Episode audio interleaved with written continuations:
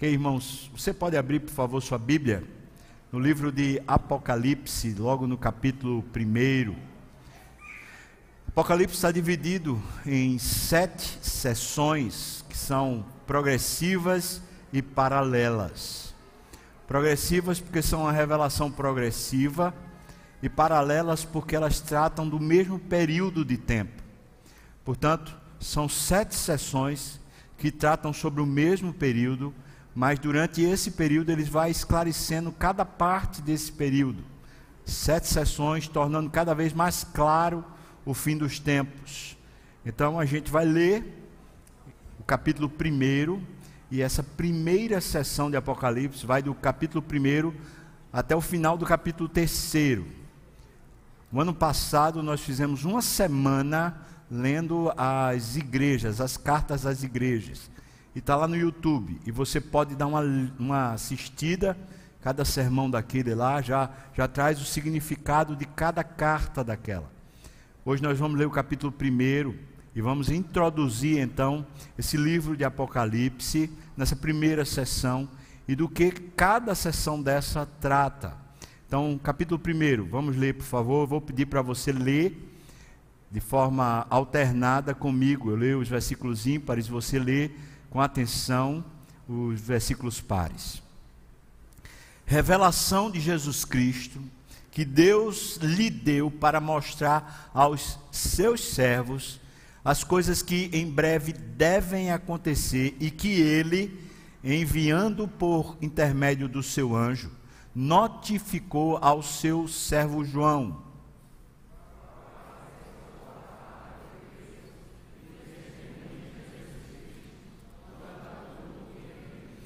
Bem-aventurados aqueles que leem e aqueles que ouvem as palavras da profecia e guardam as coisas nela escritas, pois o tempo está próximo.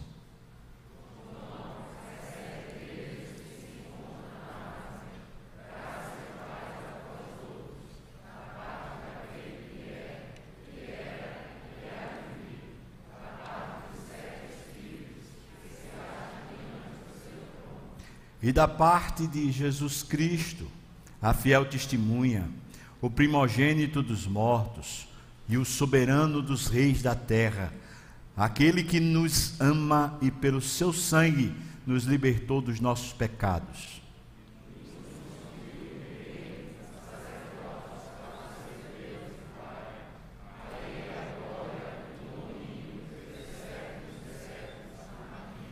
Eis que vem com as nuvens, e todo olho o verá, até quanto o traspassaram, e todas as tribos da terra se lamentarão sobre ele, certamente.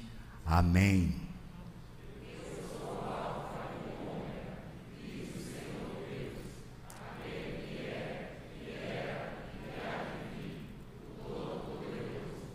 eu, João, irmão vosso e companheiro na tribulação, companheiro no reino, companheiro na perseverança em Jesus, achei-me na ilha de Pátimos, chamada Pátimos, por causa da palavra de Deus e do testemunho de Jesus.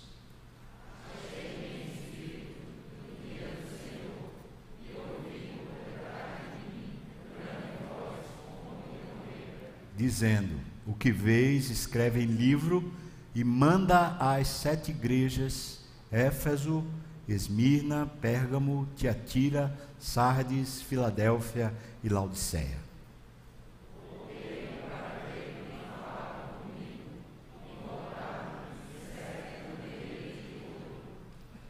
E no meio dos candeeiros, um semelhante a filho de homem, com vestes talares e cingido à altura do peito com uma cinta de ouro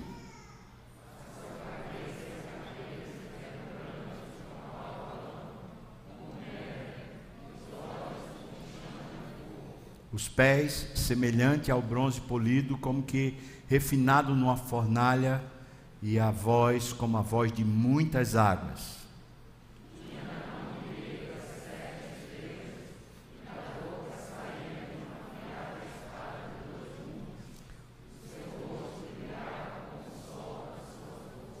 Quando o vi, eu caí a seus pés como um morto.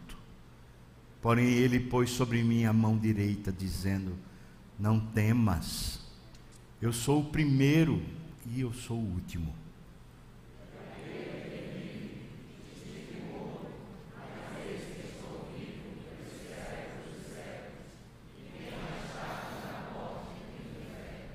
Escreve, pois, as coisas que viste, e as que são, e as que hão de acontecer depois destas.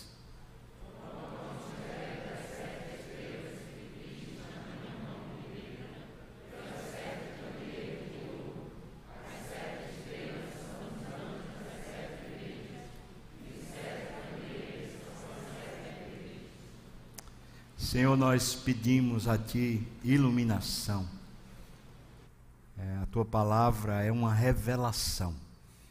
E nós não temos condições nossas, naturais, de entendermos o que está lá. Mas teu Espírito foi dado à igreja para nos ensinar, nos guiar e nos conduzir a toda a verdade. Então agora eu te peço que o Senhor faça isso, tendo misericórdia de mim pecador e um instrumento tão falho, mas também tendo misericórdia do teu povo. Aplica a tua palavra à nossa vida, no nome de Jesus. Amém. Amém. O grande tema do livro de Apocalipse é a glória e a vitória de Cristo na sua vinda. Que vinda? Primeira vinda, segunda vinda. Pois bem, é justamente sobre isso que o livro trata o período entre a primeira vinda e a segunda vinda. O livro ele está adequado à linguagem bíblica, portanto, ela, ele usa o Velho Testamento como sendo suas imagens, de onde ele retira as figuras de linguagem. Ele usa uma literatura, um tipo de literatura chamada apocalíptica, porque era uma revelação a palavra Apocalipse significa aquilo que está sendo revelado, está sendo mostrado. Uma revelação porque essa linguagem nasce lá na Babilônia, no desterro, quando se tinha que falar a respeito da realidade que se vivia, mas o governo, o Estado da época, impedia que se criticasse ou que se falasse de alguma maneira mal a respeito das autoridades. Então, essa linguagem decodificada nasce no período da Babilônia e agora João, lá na ilha de Patmos, começa a usá-la. Essa verdade, ela vai ser apresentada no livro de Apocalipse durante sete sessões. Ou seja, haverá repetição da verdade, a verdade de que Cristo é glorioso e que ele é vitorioso. Cristo vem para estabelecer um juízo e triunfar sobre os seus inimigos na segunda vinda. Na primeira vinda, a glória de Cristo ainda não era tão evidente, não ficava alta evidente, mas na sua segunda vinda, isso será visível. Veja, lá em Marcos, capítulo 16, versículos 61 e 62, diz assim: Ele está sendo julgado pelas autoridades judaicas e estão perguntando para ele quem é que ele é, e o texto diz: Ele, porém, guardou silêncio e ele nada respondeu. Veja como, para aquelas autoridades, não havia a capacidade de reconhecer a glória de Cristo. Tornou a interrogá-lo o sumo sacerdote e lhe disse: És tu o Cristo, o Filho do Deus bendito? Veja a pergunta. Eu não estou conseguindo entender, eu não estou conseguindo ver. É você mesmo? E o versículo 62, Jesus respondeu: Veja o que ele diz: Eu sou. Você não está vendo, não, mas eu sou já. Né? Mas aí ele diz mais: E vereis o filho do homem assentado à direita do Todo-Poderoso e vindo com as nuvens do céu. Ou seja, é esse período entre a primeira vinda, onde ele já é um Deus já é o Deus homem, cheio de glória e de vitória, e a sua segunda vinda. É a revelação, portanto, desse período que o Apocalipse trata. É um livro, portanto, altamente contextualizável. Porque nós vivemos durante esse período. Nós vivemos desde a época que Jesus veio, morreu, ressuscitou e estamos esperando a sua segunda vinda. Então, trata nosso, da nossa época e trata já de dois mil anos, pelo menos, da história. O Apocalipse revela que a igreja, nós, povo de Deus, nós triunfamos com ele, enquanto seus adversários lamentarão. É um livro de vitória. Conquanto em Apocalipse trate de calamidades que vêm sobre a terra, o livro trata da vitória do povo de Deus, mesmo passando pelo sofrimento. Portanto, Apocalipse não nega o sofrimento a nós, mas diz que em todas essas coisas, por meio de Cristo, nós somos mais que vitoriosos. Não o seremos apenas no futuro, mas já o somos agora, aqui, por meio da fé. Essa é a verdade que Apocalipse vem anunciar para nós. Lá no capítulo 9, versículo 20, no capítulo 16, versículos 9 a 11, nós encontramos uma verdade em Apocalipse: que os ímpios não se converterão e por isso eles se constituem o grande exército do inimigo, além, claro, dos demônios, para ser o adversário da igreja. E a igreja, durante esse livro de Apocalipse, vai ser revelada como sendo essa noiva sofredora, porque o mundo, com os seus planos malignos, orquestrados pelo diabo, juntamente com a trindade satânica, essa trindade malévola vai querer de todo jeito fazer a igreja apostatar sua fé, negar sua fé. Entretanto, o que está prometido em Apocalipse é que a igreja vence. A igreja não, não retrai, ela vence. Não sem luta. Até porque o próprio Jesus disse no seu sermão apocalíptico que, porventura, quando o filho do homem vier, ainda haverá fé na terra. Ou seja, o tempo, não apenas no futuro, mas já é um tempo de contestação da fé. É um tempo em que o mundo orquestra o tempo todo meios pelo qual a nossa fé esmaeça. Nós poderíamos dizer, olhando para a história, várias maneiras que o mundo já, já fez para esmaecer a fé. Por exemplo, na Idade Média, alta Idade Média, o encrudecimento da religião. A religião se tornou só litúrgica, formal, não tinha mais adoração, inspiração, e a palavra de Deus foi escanteada simplesmente para que a igreja fosse poderosa. Com esse encrudecimento, essa, essa coisa, período chamado de trevas, a fé deixou de ser anunciada. A vitória de Cristo deixou de ser proclamada e a corrupção tomou conta da igreja. Isso era uma orquestração demoníaca do mundo assediando com os seus poderes a igreja, a fim da igreja apostatar.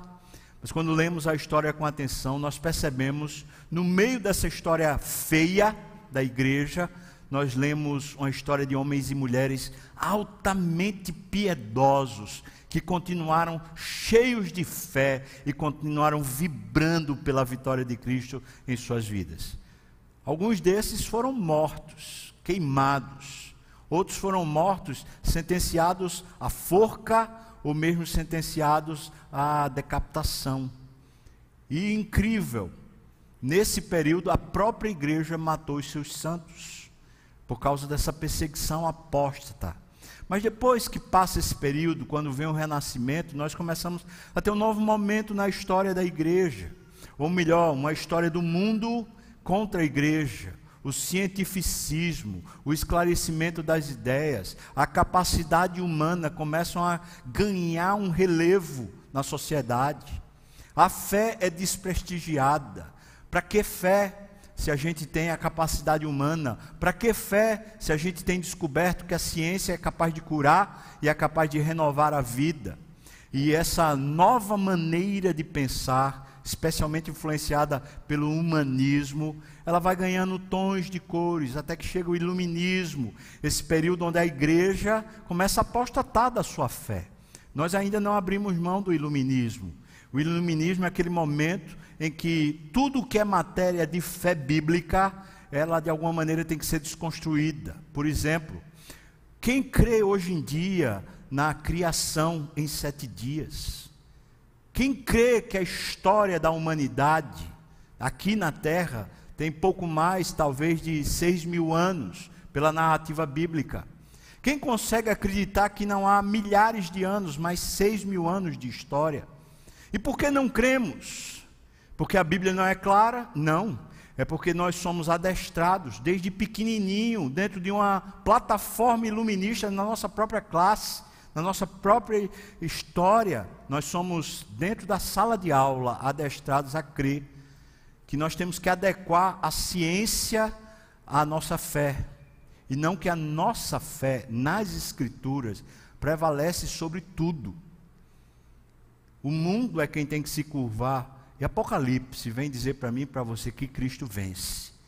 E que os seus fiéis também vencem com ele, às vezes sendo mortos por causa da sua fé. Porque num tempo como hoje, alguém que assevera que o tempo, que, o, que, o, que a terra foi feita em seis dias, conforme o relato de Gênesis, é tido por ignorante, por um incapaz. Que assim seja. Uma pessoa que hoje está dentro de uma universidade, ou mesmo que está dentro de, um, de alguma empresa trabalhando lá, e vive uma vida púdica, vive uma vida de, de moral, sem viver uma, uma perversão sexual, sem estar afeito à pornografia ou ao uso da imoralidade como hábito.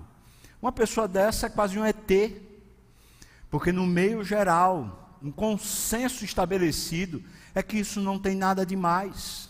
O padrão das Escrituras, portanto, pode ser negligenciado e a nossa fé, paulatinamente, vai sendo solapada, vai sendo retirada de nós, vai esmaecendo.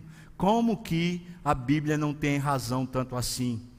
Nós precisamos ter um bom termo, nós precisamos adequar essa razão da Bíblia a uma razão mais, vamos dizer assim, mais consciente, mais eloquente, que é a razão da sociedade. Pense nisso, porque é assim que o mundo tem, desde lá, desde o começo da igreja, o mundo é, com o príncipe desse mundo, ou seja, com o senhor desse mundo, domando e articulando os movimentos, tem tentado arrefecer, diminuir a nossa fé. E uma boa pergunta para isso é: como é que está a sua fé? O que é que tem alimentado suas ideias, sua esperança? O que é que tem motivado o seu coração? Não é? Uma das grandes tentativas hoje, né, ainda fruto dessa, desse renascimento e do iluminismo, é o pluralismo. Ou seja, nós podemos escolher qualquer coisa, porque o ente, o ser humano, a pessoa, ela é que é senhora da sua razão. E isso é uma negação da fé. Porque a fé bíblica diz que nós não somos senhores, nós somos servos. Que nós não somos donos da nossa história, mas fomos criados em Cristo Jesus para a glória de Deus. Ou seja, quando negamos o cerne da nossa fé, nós apostatamos. E o pluralismo vem de maneira sorrateira dizer para mim e para você: você é o senhor das suas escolhas. Está aí na prateleira da vida vários caminhos que você pode tomar e você escolhe qualquer caminho desses. E Deus que se veja, que Deus que lhe abençoe, porque você é o Senhor da sua história. E nós que somos crentes não cremos assim. Portanto, irmãos, nós estamos num campo de batalha, uma orquestração diabólica para nos impedir de viver a vida pela fé, mas o que Apocalipse vem relatar é que o Cristo que venceu, Ele é quem sustenta e mantém a sua igreja. E por mais que o mundo tente nos tragar, aqueles que de fato foram nascidos de Deus, ou seja, foram convertidos e salvos, eles, pela sua fé, prevalecerão contra tudo isso. Qual é a maneira que está aqui didaticamente estabelecida essa, esse primeiro capítulo, não é? Nós fizemos cinco perguntas para o texto para nos ajudar nessa, nessa leitura. Primeira pergunta é: qual a lição desta sessão? E a resposta é revelar que Cristo tem o controle da igreja em suas mãos. É isso que essa primeira sessão vem revelar. E aí a gente tem, logo no, no, primeiro capítulo 1 a 3, a autoria e o objetivo do livro. Depois, os capítulos, versículos 4 e 5, nós temos uma saudação que é consoladora do próprio Deus. Depois nós temos uma doxologia. Doxologia significa adoração, um termo grego para significar adoração. Na verdade, o relacionamento de amor e adoração entre Jesus e a sua igreja. Isso está nos versículos 5 e 6. E finalmente uma revelação que está no versículos 7 e 8, isso logo na, na abertura. A segunda pergunta é: o que narra esta sessão? É a descrição de Cristo que morre, ressuscita e vai voltar. Essa é a descrição. Descreve, portanto, a, o tempo em que vivemos. A morte e a ressurreição de Cristo são o começo da era cristã e a sua segunda vinda é o término desta era. Nessa sessão temos apenas um mero anúncio, nessa sessão da, da Apocalipse. Veja como ela é progressiva. A gente tem apenas o anúncio da sua segunda vinda. E você vê que a última sessão de Apocalipse tem a plenitude dessa segunda vinda. Então ela é paralela, tratando do mesmo assunto, mas ela é progressiva, vai revelando paulatinamente.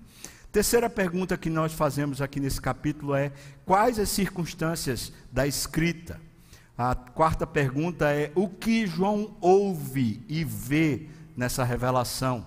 E a quinta pergunta é: o que João deve fazer por causa dessa revelação? Então vamos lá, nós vamos tentar ser práticos, didáticos e rápido, tá bom? Primeira pergunta, então, qual é a lição dessa, dessa sessão? Os versículos 1 a 3, se você puder, dê uma olhada, não é? Os versículos 1 a 3 falam a autoria e o objetivo do Apocalipse. Né? O objetivo, por exemplo, dos evangelhos é alertar as pessoas a crerem em Cristo, a boa nova de salvação. O objetivo das cartas dos apóstolos é encorajar os crentes a terem uma vida santa, a vida eterna. E o objetivo do Apocalipse é alertar os crentes para como será a época em que vive. Abrir seus olhos, você está num campo de batalha. Por mais que você se divirta, o campo de batalha é campo de guerra. Então, alertar os olhos para o tempo que você vive e assim nós estarmos preparados para a segunda vinda do Senhor. Portanto, é isso o objetivo dessa, dessa carta e desse segmento. Bem-aventurados aqueles que leem, versículo 3, aqueles que leem e aqueles que ouvem as palavras da profecia e guardam as coisas nela escritas, pois o tempo está próximo. Ou seja, vai chegar. Se prepare, porque vai chegar a saudação está no versículo 4 e 5 na parte A. Dê uma olhada, né? Diz que João escreve as sete igrejas que se encontram na Ásia, e aí ele saúda com a saudação que vem da Trindade. Diz: graça e paz a vós outros, da parte daquele que é, que era e que há de vir, da parte dos sete espíritos que se acham diante do trono e da parte de Jesus Cristo. Portanto, veja, a Trindade saudando a igreja a Santa Trindade saudando a igreja. E a saudação tem um conteúdo: graça e paz. Graça é um termo muito próprio da, da literatura ou da teologia do Novo Testamento. Ou seja, a revelação progressiva do Velho Testamento chega finalmente ao cume, ao ápice, quando entendemos o que é viver pela graça. Porque todo o Velho Testamento é uma vida pela graça. Mas agora ficou claro: a graça é porque Cristo morre pelos nossos pecados sem merecermos. E essa morte nos justifica de toda iniquidade. Portanto, a morte de Cristo e o resultado dela em nossa vida configuram a graça de Deus. Esse amor imerecido, essa dádiva generosa que a gente não consegue dimensioná-la, mas a gente consegue entender e isso alimenta a nossa fé. E a segunda palavra, shalom, ou paz, essa palavra é um, é um, um ritual, posso dizer assim, do Velho Testamento. Ou seja, é a gente verificar a vida em todos os aspectos práticos e pensar: estou em paz, Eu vivo em paz ou eu vivo constantemente como se tivesse desassossegado, ansioso, inquieto? Essa pergunta tem a ver com a saudação de Cristo, com a saudação do Espírito, com a saudação do Deus Pai. Graça e paz. É assim que vivemos. Essa é a saudação. Dito isso, nós vamos para como é que a igreja deve ver o seu noivo. Veja aí nos versículos 5 e 6. Né? Como é que a igreja deve ver o seu noivo? Em primeiro lugar, diz o versículo 5, ele é a fiel testemunha. Isso quer dizer que Cristo, quando vive aqui na terra, ele vive num tempo de guerra, porque a palavra testemunha aqui é Marte, ou sofrer martírio. Ele é fiel até a morte, e dando um exemplo para nós, ele é a referência.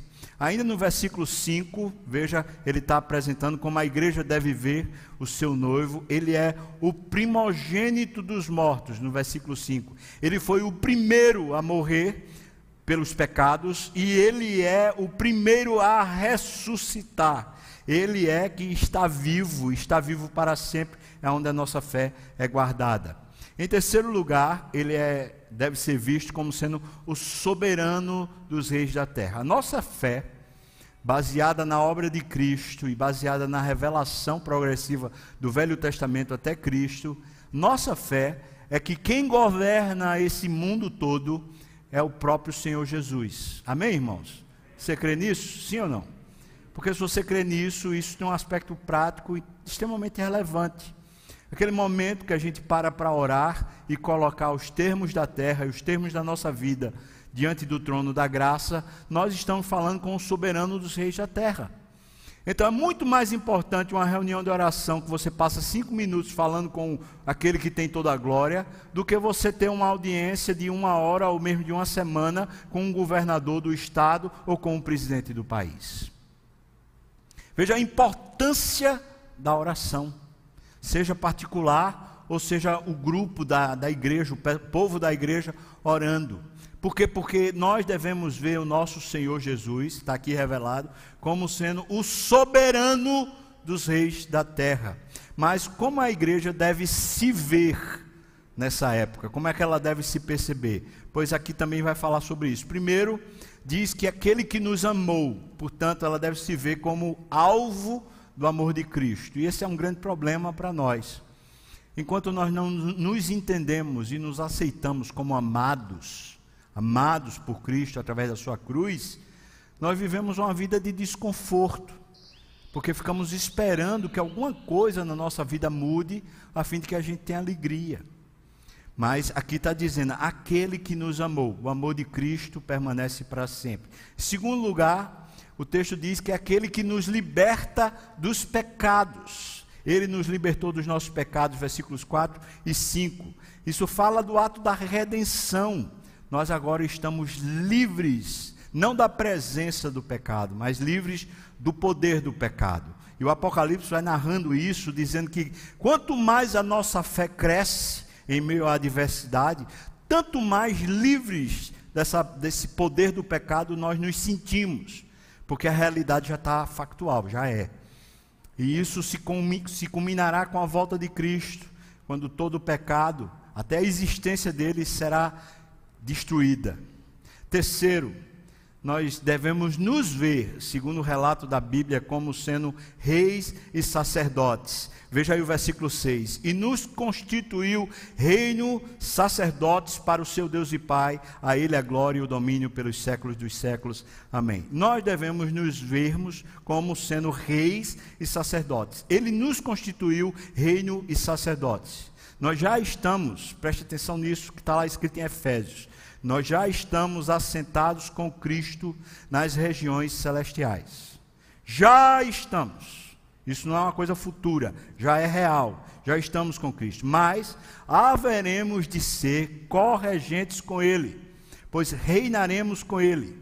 Nós já somos um reino, não apenas porque Cristo reina sobre nós, mas porque já participamos agora do seu reinado na terra. Seremos corregentes, mas já somos o reino dele.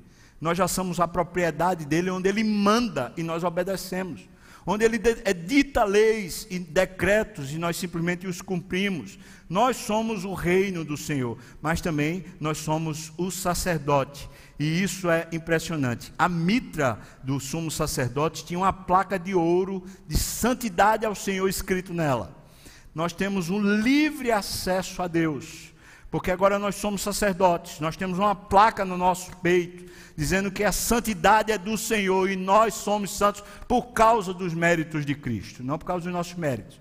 E sendo assim, nós temos livre acesso a Deus, como o sumo sacerdote tinha para entrar lá no Santo dos Santos, e então, por causa disso, nós somos os intercessores da terra. Nós somos os fiéis intercessores da terra. Nós é quem clamamos a Deus pelas causas da terra. E nós clamamos ao soberano dos reis da terra. Aleluia. Amém. Isso é a doxologia. E agora vem a revelação própria. Versículos 7 e 8. Veja a revelação que nos é dada. Eis que vem com as nuvens, e todo o olho verá até quantos o traspassaram. Versículo 7 e todas as tribos da terra se lamentarão sobre ele, certamente. Amém. Então, o versículo 8 diz: Eu sou o Alfa e o Ômega, diz o Senhor Deus, aquele que é, que era e que há de vir. Eu sou o Todo-Poderoso. A pergunta é, nessa, nessa questão da revelação, é: como Jesus virá? E o texto mostra para a gente: ele virá de forma pessoal, ele virá de forma pública, ele virá de forma visível vitoriosa e irresistível. Veja que o texto diz: todo olho o verá. Não há margem na revelação de Apocalipse de pensar que ele vem uma primeira vinda, né? não a, a que ele já veio, né? mas a, quando ele voltar, nessa segunda vinda ele teria dois momentos. A primeira seria invisível. De repente, a igreja é arrebatada e os infiéis ficam aqui perdidos sem saber o que é que aconteceu. E ninguém sabe o que é que aconteceu, por quê? Porque nenhum olho viu. Só a igreja que foi arrebatada. Aqui, nessa dimensão, não há como, como colocar isso. Porque todo olho verá na sua vinda. Todo olho verá. João faz também uma descrição das características daquele vem, a sua eternidade e a sua onipotência. Ele diz: Eu sou o Alfa e o Ômega. Eu sou aquele que era, que há de vir, eu sou o Todo-Poderoso. É isso que ele revela. Dito isso, terceira pergunta: quais as circunstâncias da escrita? Os versículos 9 a 11, João diz quais são as circunstâncias da escrita. Primeiro, o local é identificado, ele foi banido para a ilha de Pátimos. E ele diz que foi por causa da tribulação que estava tá, vindo sobre todos. Ou seja, essa guerra espiritual alcançou João. E João é desterrado para a ilha de Patmos. Eu falei um pouco melhor sobre isso na segunda-feira passada, depois você vê lá no vídeo. Portanto, ele foi desterrado para uma ilha e lá a intenção prática do governo de Roma era calar João e cessar o seu pastoreio, o seu apostolado. Mas Jesus tinha outra intenção. O segundo ponto é qual é a razão do exílio. A razão do exílio é declarada aqui. João é preso na ilha de Patmos por causa da palavra de Deus, versículo 9. Né? Por causa da palavra de Deus e por causa do testemunho de Jesus Cristo. Ou seja, quem é fiel, muitas vezes o próprio sistema humano, o sistema maligno, o sistema diabólico vai tentar lhe punir, tentar lhe cessear, tentar lhe prender, fazer você calar, como o próprio diabo tentou fazer com João aqui. Terceiro, a forma da revelação é descrita. Veja, ele achou-se em espírito. Ele está fisicamente na ilha de Pátimos, mas ele achou-se em espírito para ter a revelação. Portanto, a revelação é espiritual. A revelação ela se aplica a tudo que é prático, a tudo que é material, a tudo que é tangível. Entretanto, a revelação bíblica ela é espiritual e João se achou em espírito para poder ter essa revelação. Ah, e por, por último, ponto 4, a revelação é dada para ser transmitida. Veja que diz isso, né? Ele diz: Achei meu espírito no dia do Senhor e ouvi Ouvi detrás de mim uma grande voz como trombeta dizendo: O que vês, escreve em livro e manda às sete igrejas. Portanto, a revelação deveria ser transmitida a quem? A quem, irmãos? A igreja. Que igreja? As sete igrejas do Apocalipse, mas sete em Apocalipse significa plenitude, significa aquilo que é divino. Portanto, a toda a igreja de todas as épocas, em qualquer lugar do, do, planeta Terra, essa palavra, essa revelação deveria ser enviada, deveria ser mandada. Quarta pergunta: o que é que João vê na revelação? E a resposta é: ele vê duas coisas. Primeiro, no versículo 12, ele vê as sete candeeiros de ouro. E os sete candeeiros são a igreja. Então a primeira coisa que João vê, ele vê a igreja. E aqui é interessante a gente pensar que o mundo vê Cristo, ou seja, os ímpios só conseguem ver Cristo, já que eles não têm revelação, eles só conseguem ver pelas coisas práticas e tangíveis. O mundo vê Cristo através da igreja. E a igreja não é um erro, não é um, um absurdo que aconteceu, não é uma, um monopólio, uma tentativa humana de exercer poder sobre uma casta, sobre um grupo.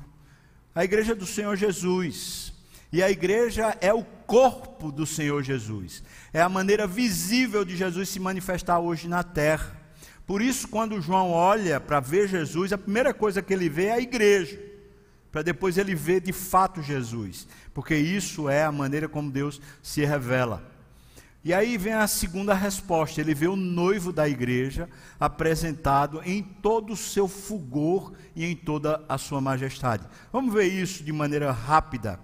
Diz aqui, né, os versículos 13 em diante, nós vamos ver dez maneiras como Jesus é revelado aqui. Primeiro, as suas vestes falam de Cristo como sendo o sacerdote e como sendo rei, por isso ele nos constituiu sacerdotes e reino. Versículo 14 diz: A sua cabeça, fala da sua divindade, da sua santidade, fala da sua eternidade. A cabeça alva era também um símbolo de honra e transmitia a ideia de sabedoria e dignidade. Seus olhos, como chama de fogo, falam da sua onisciência, que a tudo vê e tudo prescruta. Ele é o juiz diante de quem tudo se encurva e tudo se desnuda.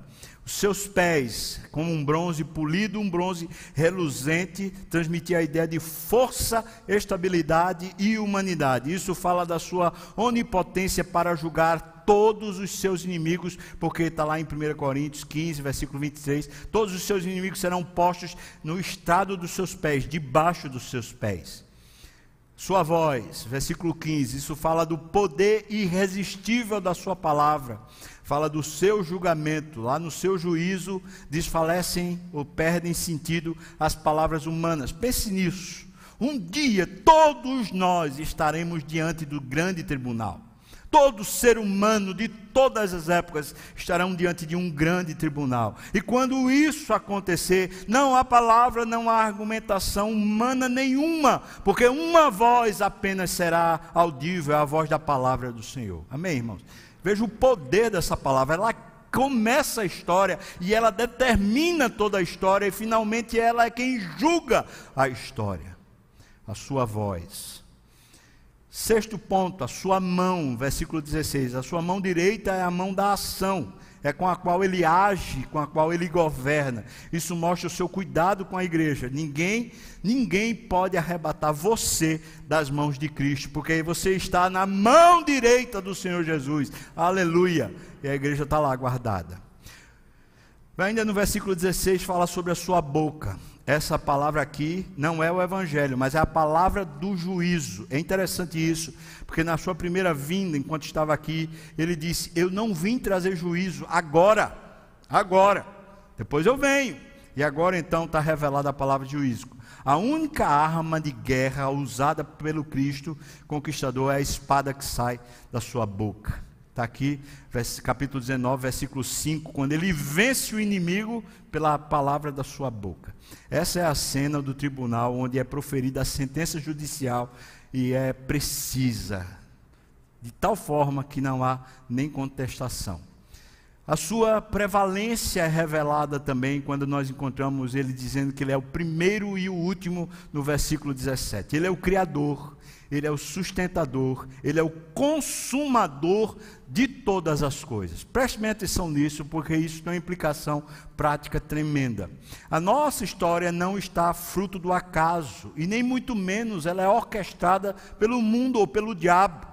Por mais que nós tenhamos desventuranças e problemas e às vezes consequências dos nossos próprios erros vindo sobre nós, Jesus afirma para a sua igreja em revelação: Ele diz: Eu sou o começo e eu sou o fim. Quem está regendo a sua história é o Senhor Jesus. Ele começa uma fase, ele termina uma fase, ele sabe os seus dias e ele é quem controla tudo isso, porque ele é o que começa, ele é quem sustenta e ele é quem consuma todas as coisas pela sua palavra e pela sua vida. Amém, irmãos? É ainda, ele mostra, é revelada a sua vitória triunfal no versículo 18. Eu acho que a gente podia ler, né? É aquele que vive Estive morto, mas eis que eu estou vivo pelos séculos dos séculos, e eu tenho as chaves da morte e do inferno. A morte é um estado, e Hades é apenas um lugar. O que é interessante é que ele tem as chaves da morte e do inferno. Ou seja, ele agora é quem tem o um controle desse negócio. Se ele tem o controle da morte e se ele tem o controle do inferno, ele é quem pode abrir, ele é quem pode colocar pessoas lá e ele é quem pode tirar de lá. É por isso que a nossa ressurreição está nas mãos de Jesus. Aleluia! Ele ressuscitou primeiro e isso faz toda a diferença. Jesus não tem apenas a chave do céu, mas ele também tem a chave da morte. Aquele, desculpa, agora a morte não pode mais infligir terror sobre nós. É por isso que é totalmente inadequado, eu chamaria até de meninice, a gente ser tomado por um medo de morte. Seja por causa de vírus, ou seja por qualquer outra coisa. Naturalmente a gente vem aquele sobressalto, mas a nossa fé, ela vence o medo. Por isso a gente não precisa ter medo. Talvez cuidado, mas medo de maneira nenhuma, porque o medo paralisa, o medo é o sinônimo de que a fé ainda não está sendo aplicada. Nós já somos mais que vitoriosos por meio da vitória de Cristo. Amém. O quinto ponto é o que é que João deve fazer com essa revelação? Bom, ele deve escrever. É isso que está no versículo 19 e 20. Ele deve escrever asseverando que Cristo tem a sua igreja na sua mão direita. Não é isso que está, versículo 19 e 20? Veja aí, por favor. Escreve, pois, as coisas que viste, as que são, e as que hão de acontecer depois dessas coisas. Eu pergunto para você: essas coisas vão acontecer ou não vão acontecer? Elas devem acontecer. Quem é que está no controle da história? O próprio Senhor Jesus. Então elas vão acontecer, porque elas devem acontecer. E então João está sendo esse instrumento, eu diria que é essa caneta na mão divina, que está escrevendo para nós a história dos nossos dias, para que a gente não seja tomado de terror. Ora, se uma pandemia consegue paralisar a nossa fé, se o medo de um vírus que é invisível consegue paralisar a nossa fé, o que vai dizer uma arma de fogo apontada para nós? O que vai dizer se entrarem de repente na nossa casa puxando pelo nosso cabelo, arrancar a gente e botar numa masmorra para a gente ser preso? E dito para nós assim, com a arma de fogo apontada para a nossa cabeça assim: se você não negar Jesus, você morre. O que é que faremos? Pense nisso, porque nós ficamos, como igreja, nós, povo cristão, nós ficamos empolvorosos diante de um negócio que não poderia nos paralisar. Como absolutamente nada na vida pode nos paralisar. Por quê? Porque a história tá, tem dono, a história está revelada, nós estamos num campo de batalha, e seja qual for o perigo, seja qual for o problema, sempre é para afrontar a fé, é sempre para questionar a fé, e a resposta da fé é: eu creio. Eu creio, ainda que disse, ainda que estive sobremodo aflito, mas eu creio. Eu não vou me deixar negar a minha fé. Eu creio, eu ainda creio, eu ainda continuo crendo, por isso eu continuo vivendo pela fé no Senhor Jesus. Você está assim também, irmão? Se levante no nome de Jesus. Porque não dá para a gente dizer que é crente. Veja a palavra, né? crente, evangélico, ou seja, qual for o termo que você queira usar, membro de uma igreja. Não dá para dizer que a gente é assim se a nossa fé não opera. Apocalipse, portanto, é a revelação disso. O que é que ele tem que escrever? Ele tem que escrever para a igreja sobre esse tempo de luta, dizendo para a igreja o seguinte: vocês, veja que é interessante que ele diz, versículo 20: quanto ao mistério das sete igrejas, das sete estrelas que viste na mão direita e aos sete candeeiros de ouro, as sete estrelas são os anjos da igreja, os sete candeeiros são o quê? As sete igrejas. Elas estão aonde? Na mão do Senhor. Você está onde? Em que lugar você está nesse cenário todo? Nas mãos dos governos, dos decretos, nas mãos dos especialistas, nas mãos dos poderosos. Em que lugar você está? Eu, eu, e você somos crentes, nós estamos na mão direita do Senhor Jesus. Amém, irmãos? Vamos orar? Nós vamos orar e eu queria convidar aqui, para a gente se preparar para a ceia, um, um, grupo novo aqui na igreja. É um coro de homens. Já pensou que bênção, né? Foi inaugurou, pelo menos que eu consegui ver pela primeira vez aqui no Ministério de Homens. Eu quero pedir para eles virem aqui. Nós vamos ouvi-los cantar aqui enquanto a gente se prepara para a ceia. Enquanto eles estão vindo, eu queria orar com você. Senhor Jesus, aumenta a nossa fé. Não faz a gente perder, Senhor Deus, o principal. O que o Senhor conquistou para nós lá naquela cruz. É a nossa herança, é o direito nosso. Não nos deixa abrir mão disso que é o maior privilégio que temos. No nome de Jesus. Amém, Senhor.